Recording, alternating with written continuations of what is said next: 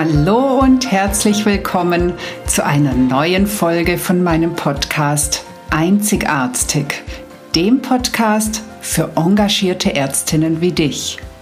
Mein Name ist Dr. Susanne Löffner. Ich bin Ärztin und Coach und ich unterstütze dich dabei, souverän, gesund und erfolgreich deinen ganz persönlichen Weg in der Medizin zu gehen. Auch in der heutigen Folge geht es wieder um das Thema Angst, genau wie letzte Woche. Und zwar heute ganz speziell um die Angst vor dem ersten Dienst, im Dienst oder in Diensten ganz allgemein. Ich glaube nämlich, dass diese Ängste sehr, sehr viel häufiger vorkommen, als wir denken, weil wir natürlich auch alle nicht gerne drüber reden, weil wir ja nicht als schwach oder besonders ängstlich bezeichnet werden wollen. Hier reden wir jetzt aber drüber und ich hoffe, dass du viel für dich rausziehen kannst und damit deine nächsten Dienste wunderbar wuppen wirst. Viel Spaß bei der heutigen Folge. Hallo, ich wünsche dir einen wunderschönen Tag. Ich hoffe, du bist gut in denselben gestartet und fit und hörst dir jetzt mit Freude und ein bisschen Zeit diese Podcast-Folge an. Und ich hoffe natürlich, du hast keine Angst davor. Denn auch heute geht es wieder um das Thema Angst, genau wie letzte Woche. Und falls du die letzte Folge nicht gehört hast, würde ich dir empfehlen, sie stattdessen zuerst anzuhören, denn diese hier folgt darauf, nein, sie baut darauf auf und ich werde mich auch darauf beziehen. Heute möchte ich mich um eine spezielle Angst kümmern, nämlich um die Angst vor dem ersten Dienst, die Angst generell vor Diensten und auch die Angst im Dienst. Denn ich weiß, dass sehr, sehr viele davon betroffen sind. Und auch ich kann tatsächlich ein Lied von Angst vor, zumindest vor dem ersten Dienst erzählen, äh, ein Lied singen. Und zwar, ich habe ja einen recht bunten medizinischen Lebenslauf. Ich habe viele verschiedene Fächer, Fachrichtungen gemacht und darum eben auch viele erste Dienste gehabt. In der Anästhesie, in der Inneren, in der Chirurgie, dann wieder in der Anästhesie, dann auf der Intensivstation und zuletzt in der Neuroreha. Und ich kann dir sagen, obwohl ich bei den letzten ersten Diensten schon durchaus im fortgeschrittenen Alter war, habe ich trotzdem vorher Angst gehabt. Und das ist ja in gewissem Maß tatsächlich auch gut. Denn dass wir etwas unsicher sind vor Diensten, dass wir ein bisschen nervös sind, das hat einerseits den Vorteil, dass wir uns vielleicht etwas besser darauf vorbereiten und das nicht einfach nur so mal nebenher machen und dann vielleicht in irgendwelche blöden Dinge reinlaufen. Das andere ist aber tatsächlich auch, dass ähm, diese leichte Form von Angst oder dieses bisschen Stress ja unsere Aufmerksamkeit schärft und uns durchaus auch sensibilisiert, Gefahren rechtzeitig zu erkennen. Ähm, Gefahren im Dienst sind vielleicht, dass wir einfach rechtzeitig merken, wo wir jetzt doch genauer hingucken müssen. Also an sich ist die Angst davor, dieses ah, so ein bisschen mulmige Gefühl, das ist auch ganz okay so. Nur manchmal nimmt es eben Formen an, die das Ganze übersteigen und wo wir plötzlich eben überhaupt nicht mehr in unserer Kraft und unserer Stärke sind, sondern eher dastehen und überhaupt nicht mehr wissen, was wir tun sollen. Oder aber auch, dass vielleicht im Voraus wir nächtelang nicht mehr schlafen können, dass wir nicht mehr essen können, dass wir an nichts anderes mehr denken können, dass wir vielleicht einfach völlig durch den Wind sind, nur nur weil wir unseren ersten Dienst haben. Und das ist natürlich dann unschön. Nur, wo ist die Grenze? Wo ist es okay? Wann ist es zu viel? Das ist ja wirklich ein bisschen schwierig zu entscheiden. Zumal es ja von Mensch zu Mensch sehr unterschiedlich sein kann. Also nicht nur die Wahrnehmung, wie viel Angst du letztendlich spürst, sondern auch wie du dann damit umgehst und dann wiederum, wie viel du da nach außen zeigst. Also die einen, die wirken super cool, aber sind innerlich trotzdem ein Nervenbündel. Und da warne ich euch, lasst euch da nicht zu sehr täuschen.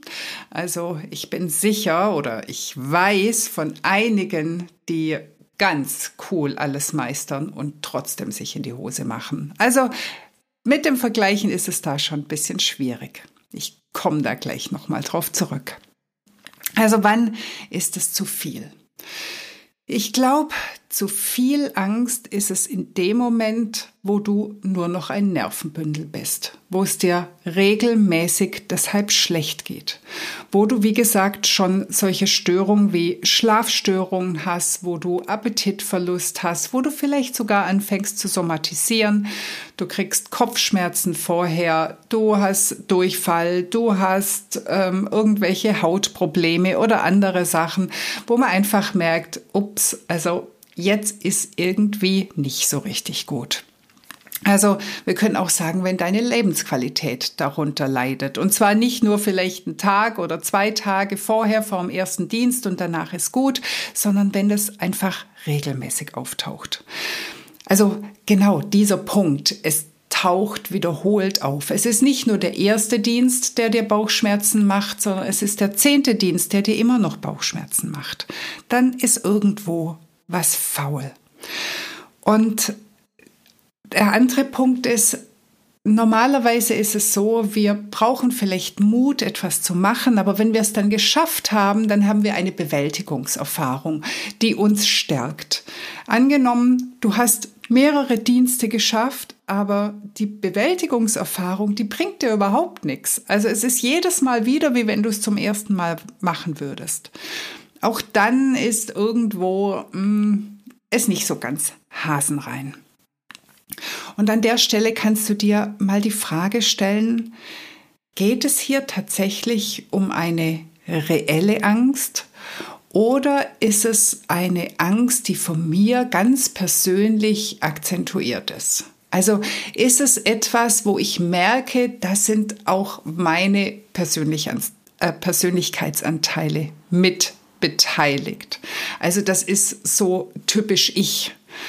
Oder wenn du sagst, hm, naja gut, ich kenne das schon. Ich war früher schon die, die sehr häufig sehr schnell Angst gekriegt hat. Oder Angst ist sowieso mein Thema. Oder ähm, dass du vielleicht merkst, dass du anfängst in die Vermeidung zu gehen. Also, dass du dir schon tausend Ausreden überlegst, warum du diesen Dienst nicht machen kannst. Dass du anfängst wegzutauschen, nur mit diesen Kollegen Dienst machst und so weiter. Also, dass du merkst, dass das so ganz viel Energie kostet, überhaupt es zu schaffen, zu machen oder es dann eben auch zu vermeiden. Denn das große Problem an der Angst ist, dass Vermeiden nie weiterhilft. Vermeiden ist wie, wie wenn du einen Wasserball unter Wasser drückst und irgendwann fluppt er dir doch an der Hand, an der Seite raus und dann springt er viel höher. Also diese Angst, die du versuchst zu deckeln, die kommt wieder. Meist stärker, manchmal auch an ganz anderen Stellen. Also das ist immer eine sehr mäßig gute Strategie. So wie wenn man eine Decke über faule Eier legt, irgendwann stinkt's trotzdem durch. Also wenn du, wenn dir da auffällt, dass du wirklich alle möglichen Dinge suchst, Alternativen suchst, um den Dienst zu vermeiden, auch dann wäre es an der Zeit, da vielleicht mal genauer hinzugucken. Und genauso sind natürlich unsere Stories, unsere Stories, die uns begründen, warum wir jetzt noch keinen Dienst machen können. Das ist dann natürlich gern, es ist noch viel zu früh, ich habe dies und das noch nicht gesehen. Ähm, ich muss ja jetzt nur Dienst machen, weil wir so einen Personalmangel haben. Es ist ein schlechtes Haus, wo überhaupt nicht darauf geachtet wird, ob man dienstbereit ist und so weiter. Hier ist es natürlich so, dass ja oft was Wahres mit dran steckt.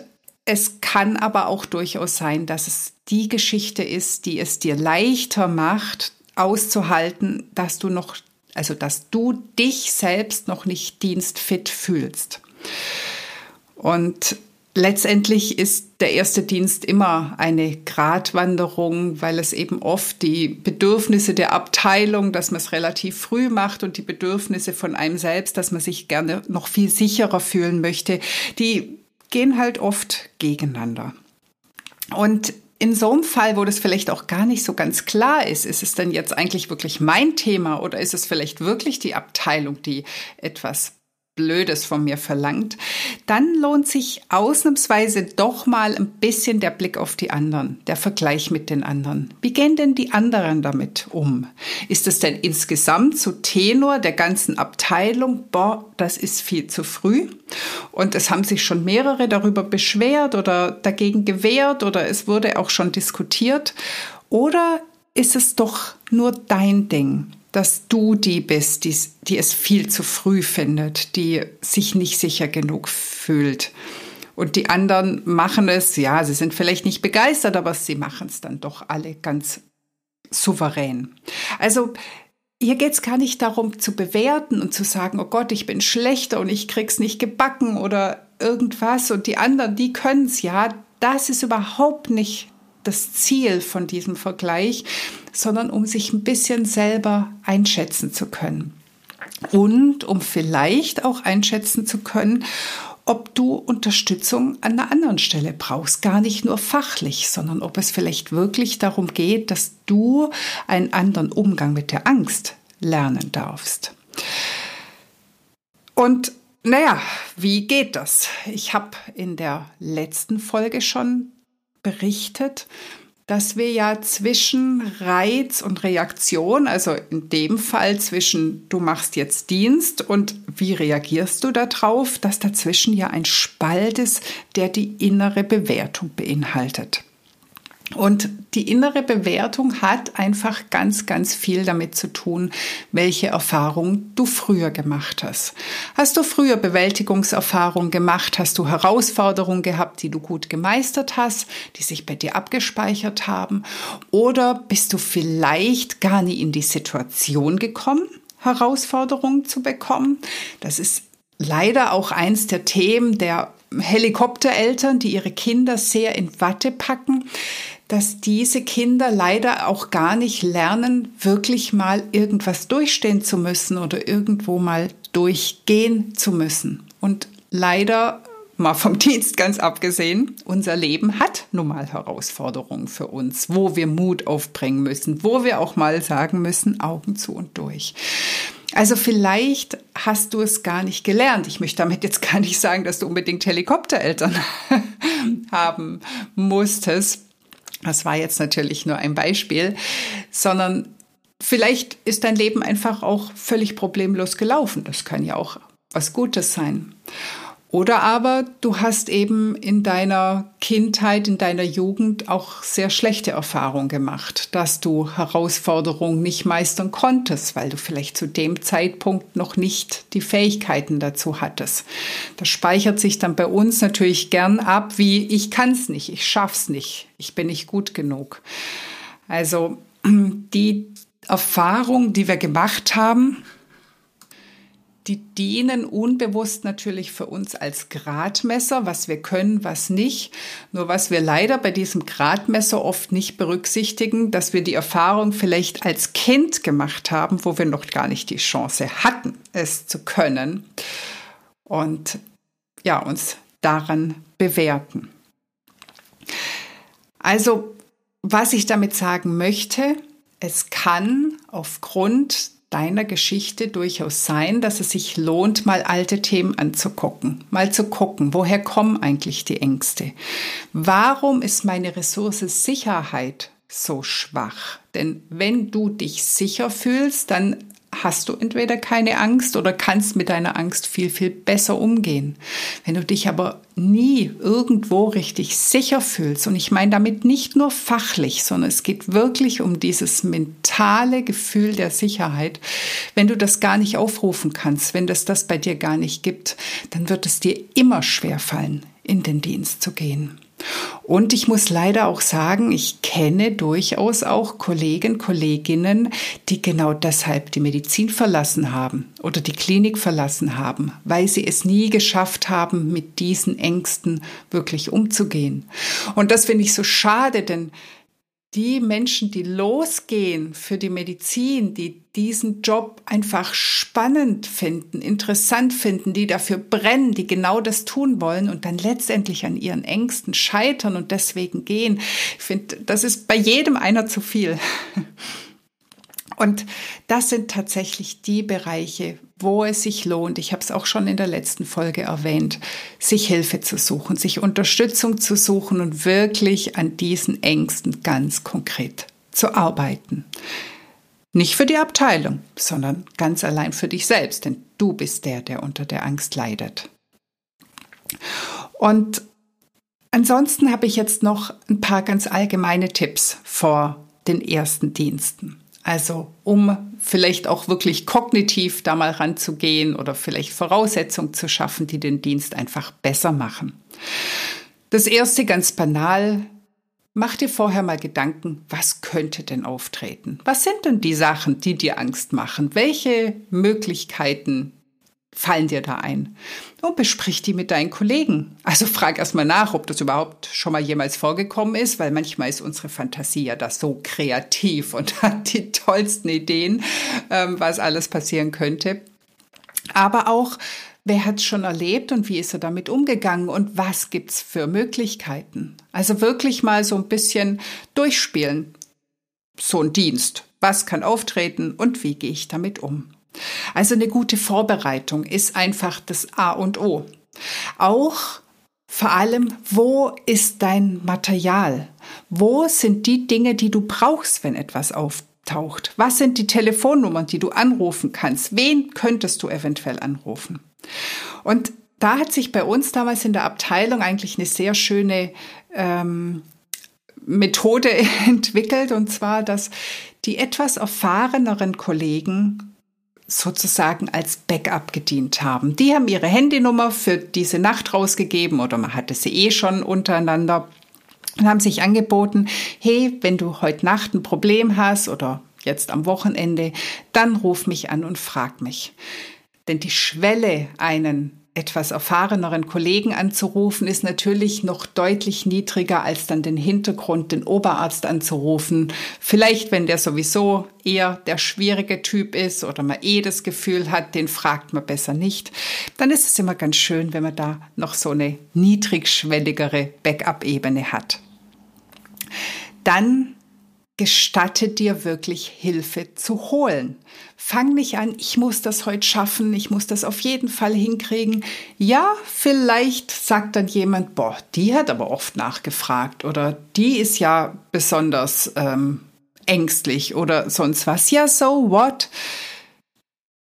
Ich glaube, du hast viel mehr davon, wirklich dir Hilfe zu suchen, Hilfe zu holen und dann aber aus diesen Momenten auch zu lernen.